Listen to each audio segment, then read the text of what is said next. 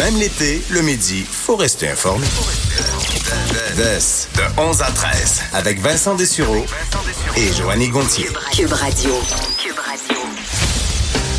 Bon lundi, bienvenue dans DES de 11 à 13. Salut Joanie. Salut Vincent. Comment ça va? Ça va très très bien. C'est lundi, on riait avant d'entrer en onde parce que les deux, on se sent un peu... euh, Ouais, on est comme dans la graisse de inexplicablement- Oui, c'est Mais ça. pourtant, on a bien dormi. euh, Oui. Tout est beau. Le cerveau dans, dans les nuages un peu, alors on espérons que ce show se passe euh, Ben, bien. Il y a comme une partie de nous qui est quand même en vacances de construction, on dirait. Raison. Parce ouais. que je- d'ailleurs, j'ai eu un, un mauvais feeling à donné parce que je, ma- je marchais ce matin pour m'en venir à la station. Puis à un moment donné, je regarde autour de moi, puis tu sais, il y a personne. Là, j'ai dit, Ah, on est dimanche. Je me suis trompé, on est dimanche. Là, j'ai regardé sur mon téléphone parce que c'est, on est, on est au centre-ville de Montréal. Tranquille. Ce matin, puis il était, euh, je me suis revenu, il était 9h moins quart, Ouais. c'est l'heure de pointe. Euh, il y avait personne, personne de stationné. Euh, J'avais l'impression d'être au milieu de la nuit. Vraiment, l'effet des vacances de la construction au Québec, c'est vraiment dramatique sur la circulation. Parce que tout le monde qui travaille euh, a eu quand même, disons, un plus- on sait que bon, on n'est pas dans la gang d'être en vacances, mais au moins vous pouvez vous rendre au travail ce matin, puis ça s'est assurément bien J'étais passé. allée me chercher un café, puis j'étais déjà un petit peu en retard. Normalement, il y a une file. Là, écoute, il y avait Ce pas matin. un chat. Bon, la barista est un petit peu lente à mon goût, mais quand même, il n'y avait pas un chat. Mais il y a quand même, oui, cette aura de, de vacances euh, qui, qui, qui, euh, qui, qui, qui nous enrobe. Alors, ça, ça fait quand même du bien. Même son travail, on le sent là, que c'est plus mollo, c'est plus tranquille. C'est sûr que, bon, côté travail, moi, j'ai lu le même paragraphe huit fois. là. C'est ça, on lit, pas tu, lis la phrase, puis là, t'es que, ah, de quoi, je, tu reviens, tu lis la phrase, hop, j'ai pas compris, parce que c'est ça. Le cerveau est en vacances aussi un peu, on dirait. Exactement, faut le faut le fouetter et euh, heureusement ce qui va nous aider là-dedans c'est qu'on est sorti de la canicule et de la de, de l'humidité.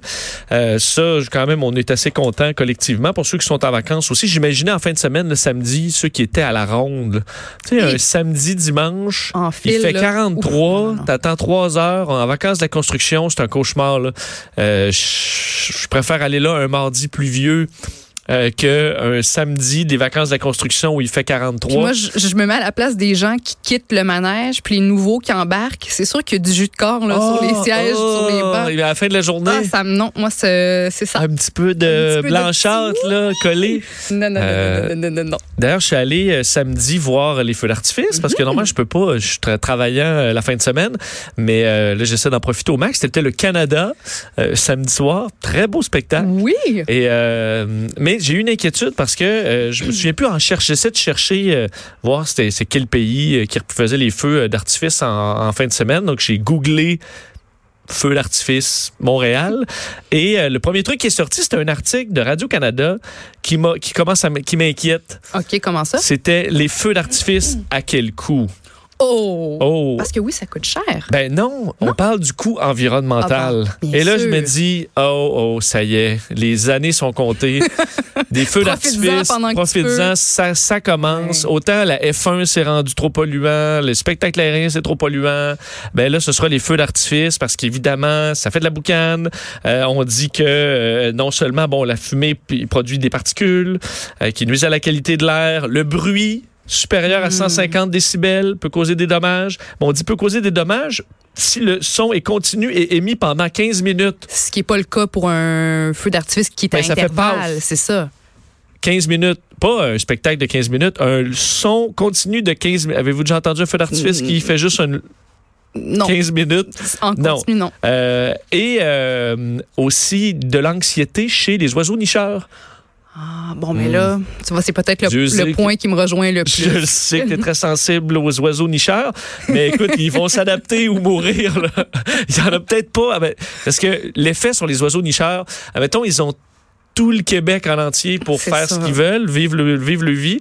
Mais mettons, autour de la ronde, là, dix fois par année, pendant 30 minutes, l'oiseau nicheur, il, il va nicher euh, ailleurs. là, Exact. Je comprends. Comprends le message, oiseau nicheur. C'est pas pour toi la ça. ronde si tu veux survivre. Mais je sens vraiment que ça s'en vient, ce genre d'événement-là, comme là, ben là, les gars, ça a fait de serre. Attends un peu, là. Moi, j'ai vu euh, samedi, puis tous les autres jours où il y a des spectacles, autant les grands feux à Québec que euh, l'international des feux, euh, l'Auto-Québec à Montréal, c'est d'un les feux d'artifice. Il faut dire que je suis vendu parce que j'aime ça, là, mais c'est c'est un type d'art qui est univers, comme on- universel comme on voit rarement. Euh, Il n'y a pas une population dans le monde y- qui n'est pas émerveillée face à des feux d'artifice. C'est ça unit tout le monde. C'est un spectacle qui fait plaisir à tout le monde, qui est familial, qui est pour les vieillards, les enfants. Peu importe. Et euh, à Montréal et à Québec, c'est un succès monstre. Il y a des ouais. dizaines de milliers de personnes à chaque fois. C'est 30 minutes quelques fois dans l'été sur un an.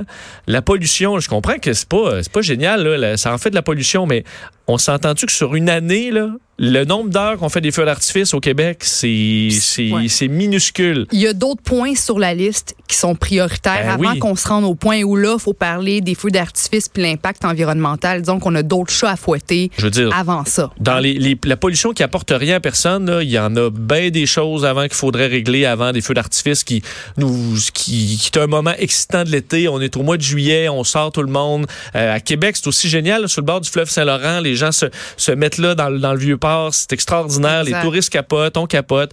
Euh, en plus, la compétition à Montréal est puis bon, je connais pas toutes les compétitions, mais c'est supposé être la compétition euh, par excellence au niveau mondial. En feu Ouais. d'artifice, on a ça chez nous.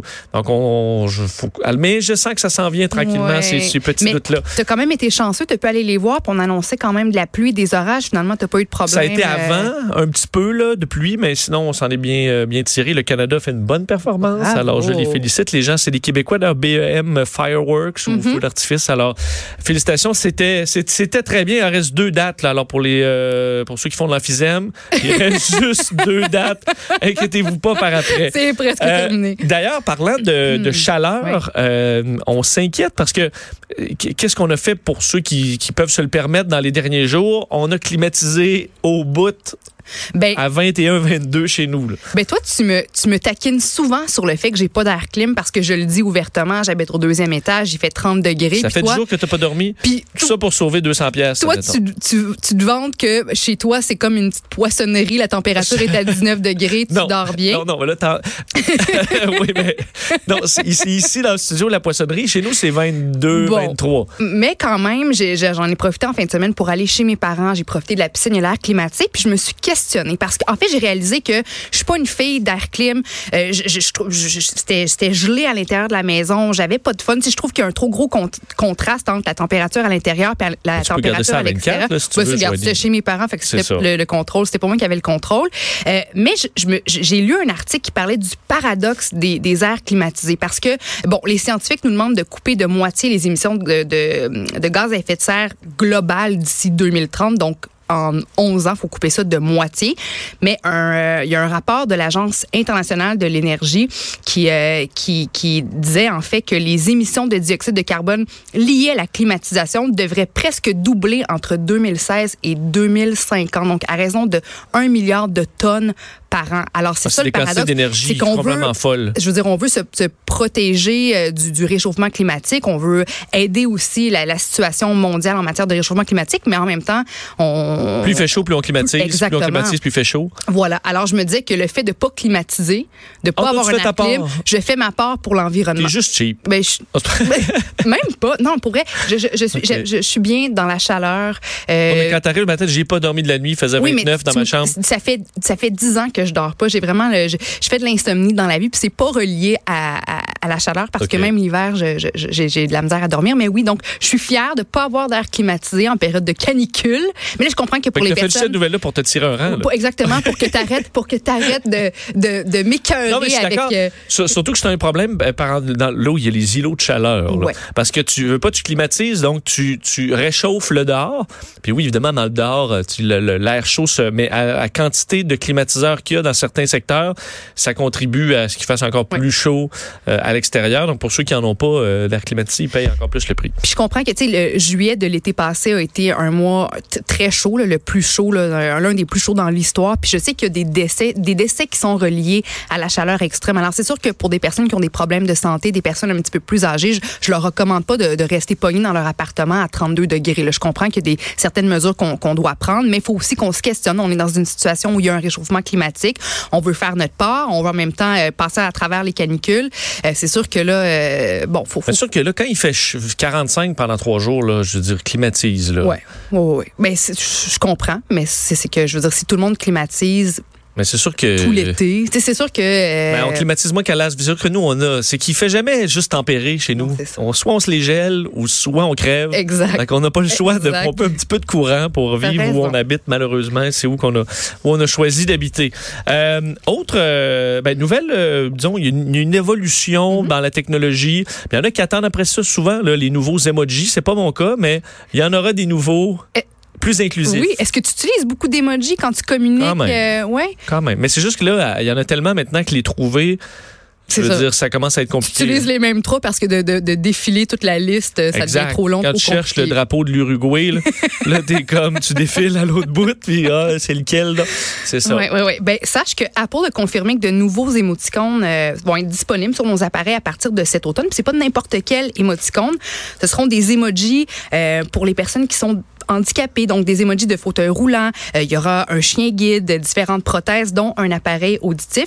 Puis on dit qu'on veut célébrer la diversité sous toutes ses formes. Euh, Ça, ça fait vraiment partie intégrante des valeurs d'Apple. Puis ces nouvelles options vont permettre de combler, de combler un vide important euh, dans le clavier des emojis. Alors c'est ce qu'on nous dit du côté de. Puis c'est une nouvelle qui est très très bien reçue parce que il y a 6,2 millions de Canadiens âgés de 15 ans ou plus qui auraient au moins un handicap qui les empêche de d'effectuer leurs activités au quotidien. Alors c'est quand même très bien reçu sur les médias sociaux. Puis je suis contente. Oui, c'est vrai que quelqu'un qui est en chaise roulante aurait le droit d'avoir son son emoji qui qui le représente. On voit qu'il y a des couples homme-homme, homme-femme. euh, Donc il y en a plein Tu peux choisir la là. couleur de ton émoticône aussi Oui, maintenant? Donc, il y avait ça, donc aussi. Tout le monde était jaune. euh, Exact, exact. Fait que c'est un, un, un beau pas euh, vers l'avant. Moi, je suis du genre à, même dans les courriels pour des contrats, tu sais, quand ma banque m'écrit, je réponds toujours avec une fleur, un cœur. Ah, ben, je, suis- je suis cette Même dans les courriels professionnels. Absolument. Puis on, je veux dire, mon, mon, mon ex-patron euh, m'a dit, tu sais, Jo, euh, calme-toi, c'est émoticônes quand t'envoies des, des courriels euh, importants. Tu sais, je suis comme la Marie, la Marie Chantal Toupin des émoticônes. Là. Moi, je- j'en mets trop. Je, Oui, ou tu dis, si j'ai écrit en caploc, c'est parce que c'est Joanie. c'est ça.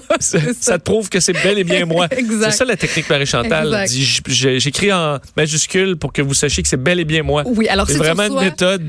C'est, écoute, pas besoin de s'écrire avec Non. fax, Marie-Chantal, parce qu'elle est vraiment blindée. Alors, si tu reçois un cœur, une fleur, un pouce en l'air, un bateau, tu, sa- tu sauras que, c'est moi, c'est réellement moi qui t'écris. Euh, je, veux que- je veux me rendre à cette. Tu parlais de beaux gestes, là. Ouais. Et euh, il y en a un beau euh, qui a été payant pour un hôpital. Oui, absolument. Alors, c'est CNN qui a rapporté que, bon, un homme s'est présenté à l'hôpital pour enfants de Los Angeles, puis a demandé quels étaient les besoins de l'hôpital, dans quel département est-ce qu'on manque d'argent.